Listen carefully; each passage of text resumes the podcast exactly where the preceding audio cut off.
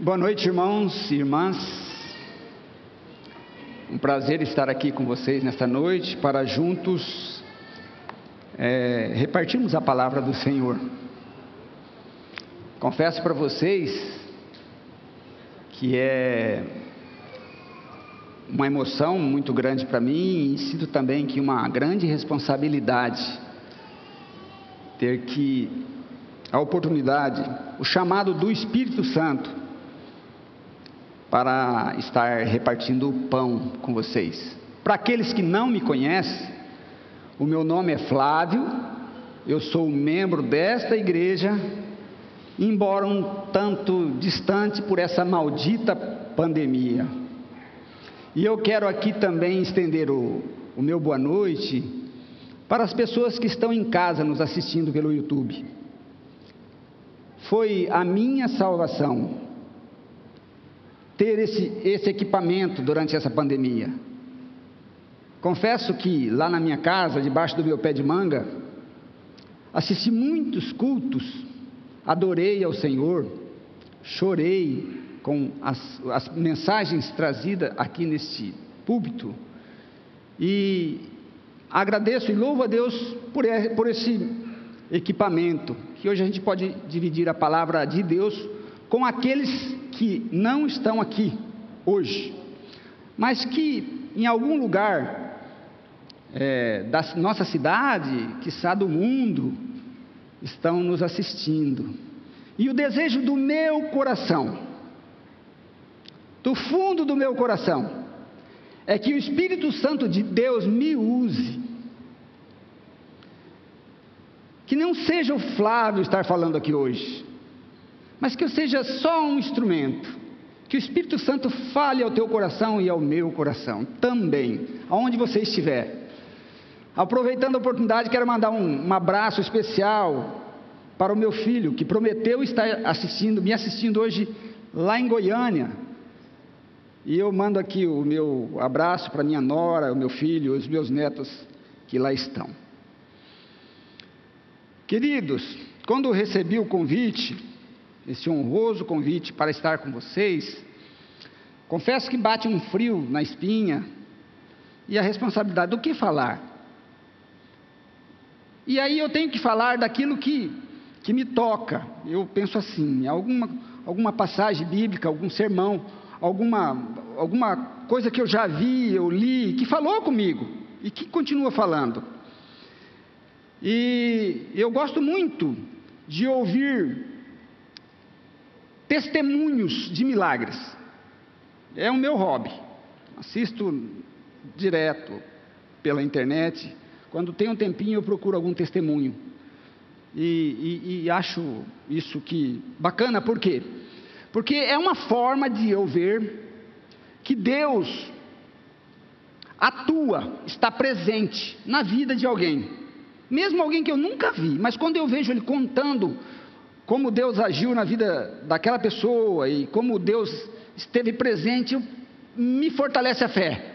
E eu digo: bom, se esteve com ele, está comigo também. E eu gosto disso, e por isso gosto de ler relatos bíblicos em que Jesus operava os seus milagres. E aqui na terra ele operou, operou muitos milagres enquanto esteve aqui nos, nos seus anos de ministérios. Na Bíblia está relatado apenas 35, mas existem muitos milagres que Jesus fez.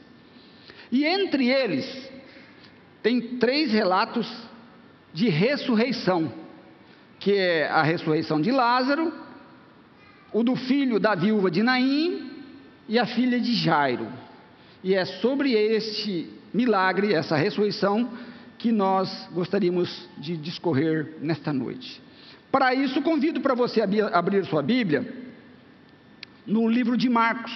Esse relato da, da, da ressurreição da filha de Jairo está relatado nos dois evangelhos, Marcos e Lucas. Em Marcos 5, versículo 21 em diante, e Lucas no, no capítulo 8, 40 em diante. Mas nós vamos ficar aqui no, no relato de Marcos, no capítulo 5, versículo 21 em diante. E na minha Bíblia eu leio assim: Tendo Jesus voltado de barco para o outro lado, reuniu-se em volta dele uma grande multidão. E ele estava junto ao mar. Então chegou um dos chefes da sinagoga, chamado Jairo, vendo-o, prostrou-se aos pés de Jesus e lhe pediu com insistência: Minha filha está morrendo, venha impor as mãos sobre ela, para que seja salva e viva. Eu não sei quantos de vocês já passaram por momentos de angústia, é, vendo um ente querido à beira da morte, mas eu já tive esse desprazer com um filho, meu filho mais velho, uma vez, alguns anos atrás, sofreu um acidente e ele fraturou o fêmur e ao, passar pela cirurgia, que aparentemente não seria tão complicado, evoluiu para um quadro complicado e foi para UTI, infecção no pulmão, embolia, e nós, a nossa família, eu vi meu filho morrendo. E, e dá um desespero, uma impotência, porque quando eu ia lá na UTI, pegava o boletim, ah, o estado está grave, e eu orava, Senhor, tira meu filho dessa situação. Ele só tem 21 anos de idade, não pode, de um dia para o outro, ontem ele estava bom, e quando eu chegava no outro boletim, está gravíssimo, piorou. Irmãos, é desesperador. Me lembro um dia, falando em desespero, o ato de, de desespero, é, ele precisava, meu filho, quando estava internado, precisava fazer uma ressonância magnética e tinha que ser retirado da UTI do hospital e levado até a um laboratório lá na Barão de Melgaço para que fosse feito um, uma, uma ressonância. E isso exigia alguns cuidados. O médico pediu para que eu assinasse um termo de responsabilidade, que se ele morresse, eu estava liberando. E eu, em nome de Jesus, falou: vamos. E até que uma hora do dia, colocamos, os médicos tirou ele da UTI, e com muito cuidado, e colocou numa ambulância, e saímos lá do Hospital Santa Helena em direção a Barão do Melgaço. E o meu cunhado Alessandro, que estava aqui, que está aqui, foi atrás da ambulância. Eu, dentro da ambulância, foi um desespero, não foi, Alessandro? Fez algumas bobagens no trânsito, né? Tentando alcançar a ambulância. E o que, que a gente não faz quando está desesperado? E a Bíblia relata que esse homem Jairo, quem era ele? Era um religioso, era um dos chefes da sinagoga. Ah, o que seria hoje um chefe da sinagoga? Um ancião, um diácono, alguém que cuidasse da sinagoga. Ele tinha uma espiritualidade, ele tinha um contato com a religião. E ele conhecia de Jesus, embora sendo judeu, ele sabia que Jesus estava na região e que Jesus curava. E quando ele viu a filhinha dele, a Bíblia relata que ela tinha 12 anos, 12 aninhos, agonizando à beira da morte, ele não teve dúvida, já sei o que faço, vou até Jesus, e vou pedir para que ele venha e imponha as mãos sobre a minha filha, e ela vai ficar curada. Ele já fez isso com tanta gente, não vai fazer com a minha filha? Ah, certeza. Quantas vezes a gente faz isso, né? A gente tem aquela fé e ele foi cego. Quando ele encontrou Jesus, ele abriu a multidão, a Bíblia diz que ele se lançou aos pés de Jesus e falou: Me ajuda, Senhor. A Bíblia não dá assim detalhes de como foi a fala dele. Só falou que ele estava desesperado. Você já viu como age uma pessoa desesperada? Senhor, por misericórdia, meu Deus, venha. Eu não sei o que, que ele falou. Ele falou algumas palavras de desespero. Vem, Senhor, venha, coloca a mão no. Salva! Só tem essa escapatória, não tem mais outro jeito, ela vai morrer.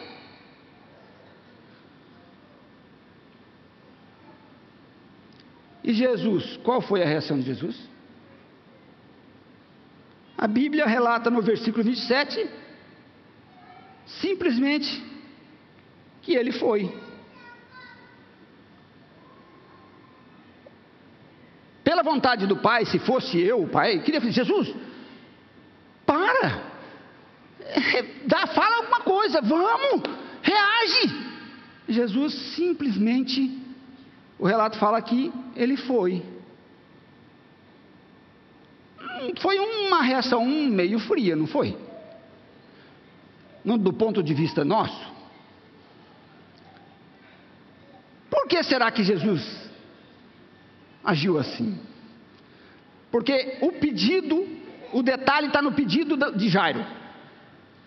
Veja o, o, o que Jairo disse no, cap, no versículo 23. Ele pediu com insistência: Minha filha está morrendo. Olha o detalhe: venha impor as mãos sobre ela, para que ela seja salva e viva. Jesus precisaria mesmo colocar as mãos naquela menina para ser salva? Não. Era só pedir: Jesus, salva minha filha. E Jesus fala: daqui lá, está salva. Pronto, já era. O problema é que às vezes nós, quando estamos angustiados, nós queremos dizer para Jesus o que ele tem que fazer.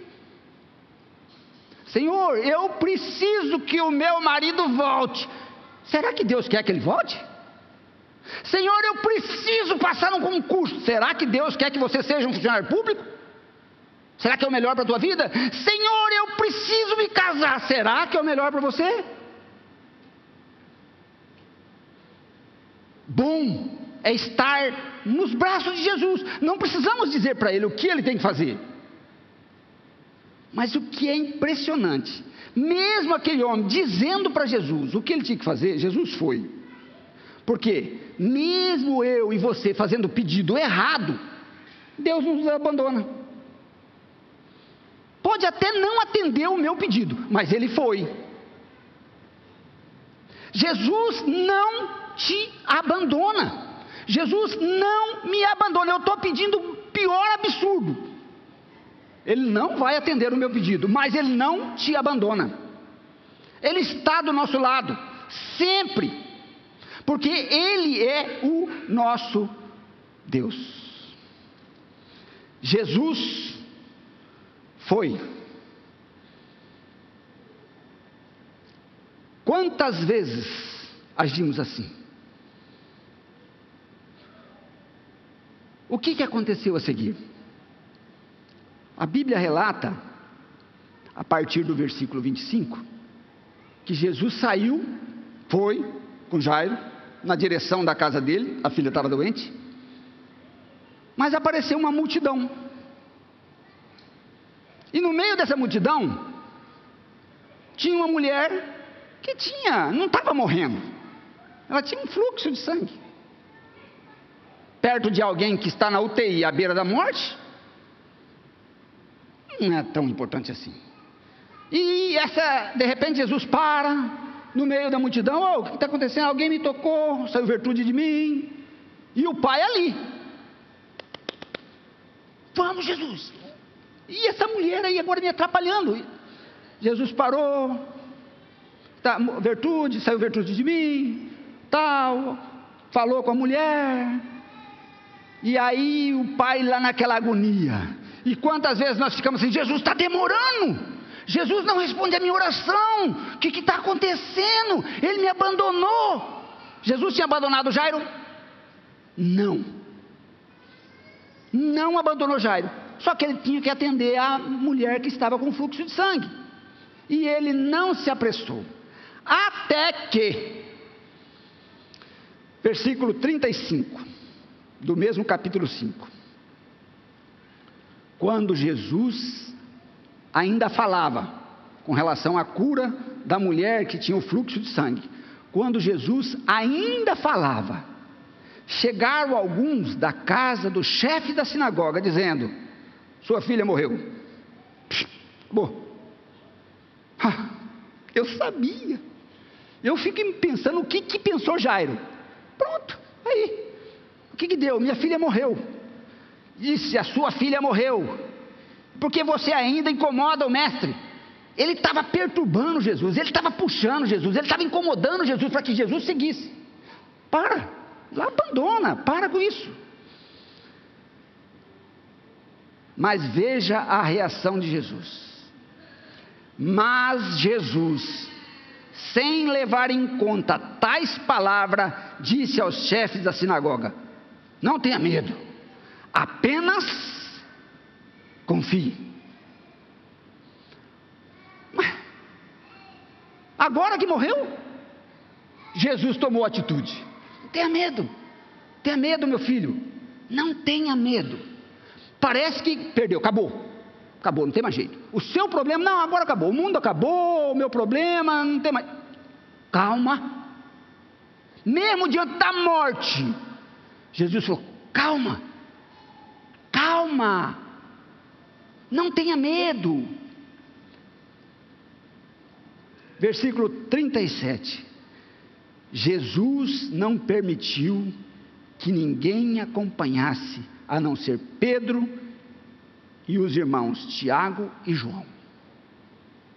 Veja só, meu irmão, às vezes a multidão atrapalha os nossos planos.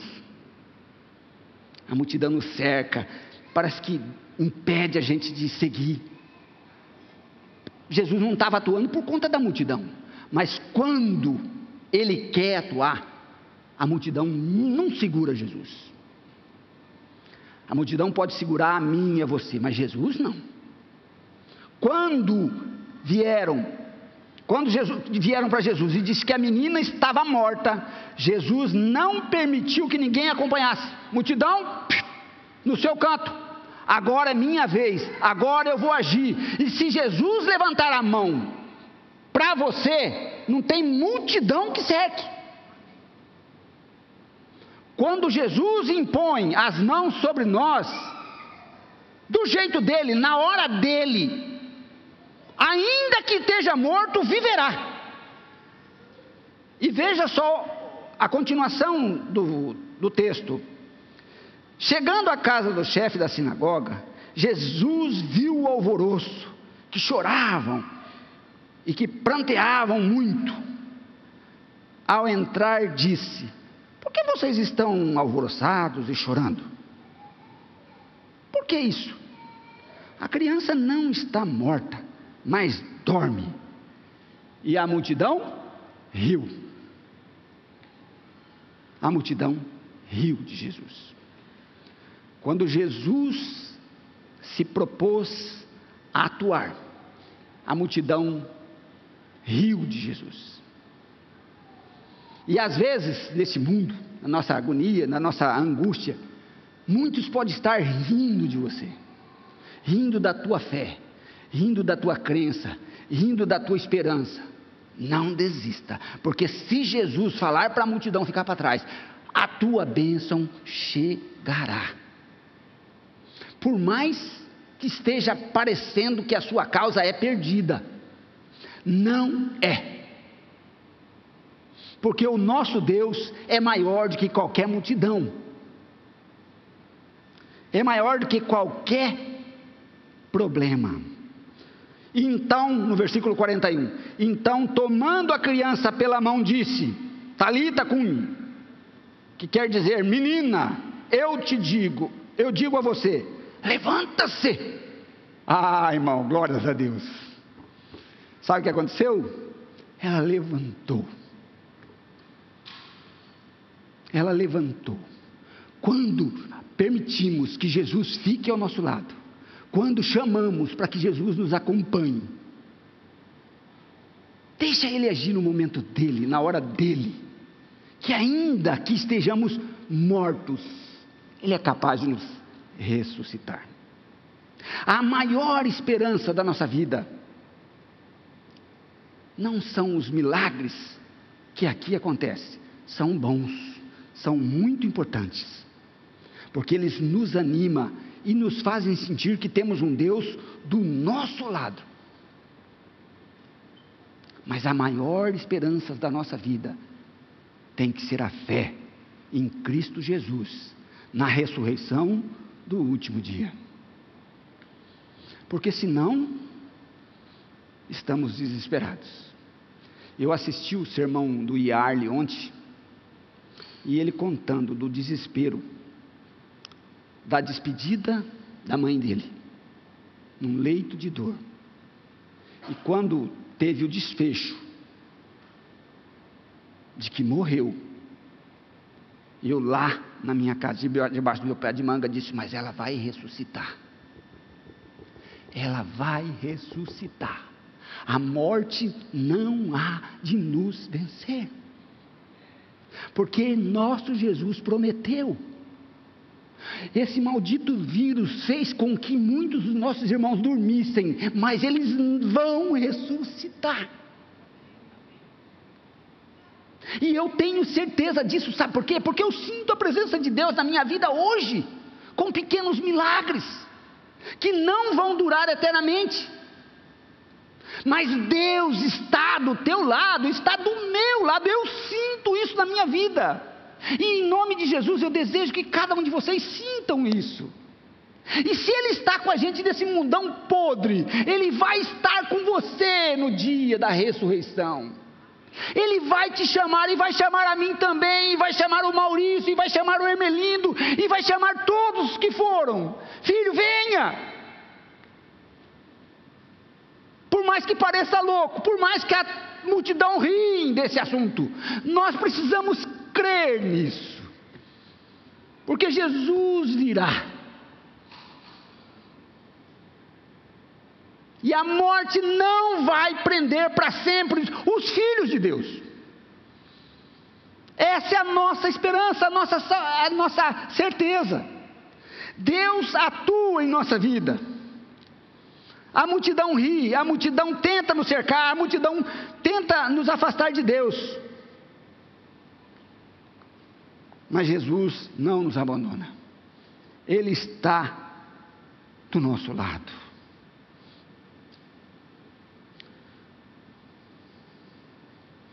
Aonde a multidão vê um problema, Jesus vê uma oportunidade de salvação. Você acredita nisso? Que os teus problemas, que os meus problemas, são permitidos por Deus, para que você e eu nos achegamos a Ele. Não é para nos afastar, é para nos aproximar. Quando o mundo vê uma desgraça, vamos ver Deus chamando: vem, meu filho. Quando a morte bate a nossa porta, é hora de buscarmos Cristo Jesus. Infelizmente, muitas vezes não é assim. Eu tive o desprazer de conversar com uma irmã nossa, de nossa igreja, não dessa igreja, mas adventista, em que perdeu um parente querido pela Covid. E a reação foi revolta, blasfêmia, maldizência de Deus. Que isso não venha a acontecer conosco. Os problemas, as lutas, as dores que nos afligem hoje, é Deus trabalhando para nos salvar. É chamando a nossa atenção para Ele. Quem era Jairo? um líder religioso que precisava ser salvo por Jesus. E a maneira de que Jesus achou de salvá-lo foi permitindo que a filha dele morresse. Porque talvez, se Jesus corresse e salvasse ela da morte, Jairo ia ficar muito feliz, alegre, agradecido a Deus pela cura, mas não fosse salvo. Não sei, não sei qual é a tua luta, não conheço o teu problema, não sei. Não sei qual que é o seu sofrimento. Só sei uma coisa: Jesus está do teu lado. Não tenho dúvida disso. Jesus está do teu lado. Vamos crer nisso. Se precisar, vamos pedir socorro, vamos gritar, vamos implorar para Jesus. Porém, Vamos deixar Ele agir do jeito dele, na hora dele, porque é o melhor. Se não acontecer do jeito que eu quero, tem problema. Não tem problema. O que eu quero estar do lado dele. Precisamos lembrar que o maior desejo de Jesus não é te fazer próspero nesse mundo, só. Não é só te, te dar saúde, não é só te dar poder. Não! O maior desejo de Jesus é tê-lo nas mansões celestiais. Para isso Jesus veio e morreu na cruz. Parece que não damos importância para isso. Se Jesus me levar para o céu, mas não me der muitas posses nessa terra, está tudo errado. Não, não está. Ele deseja nos salvar e nos levar para morar com Ele. Esse é o desejo de Deus. E para concluir a minha mensagem nesta noite, eu gostaria de convidá-los a ler junto comigo Abacuque, no capítulo 3, do versículo 19 até o versículo de 18, que diz assim: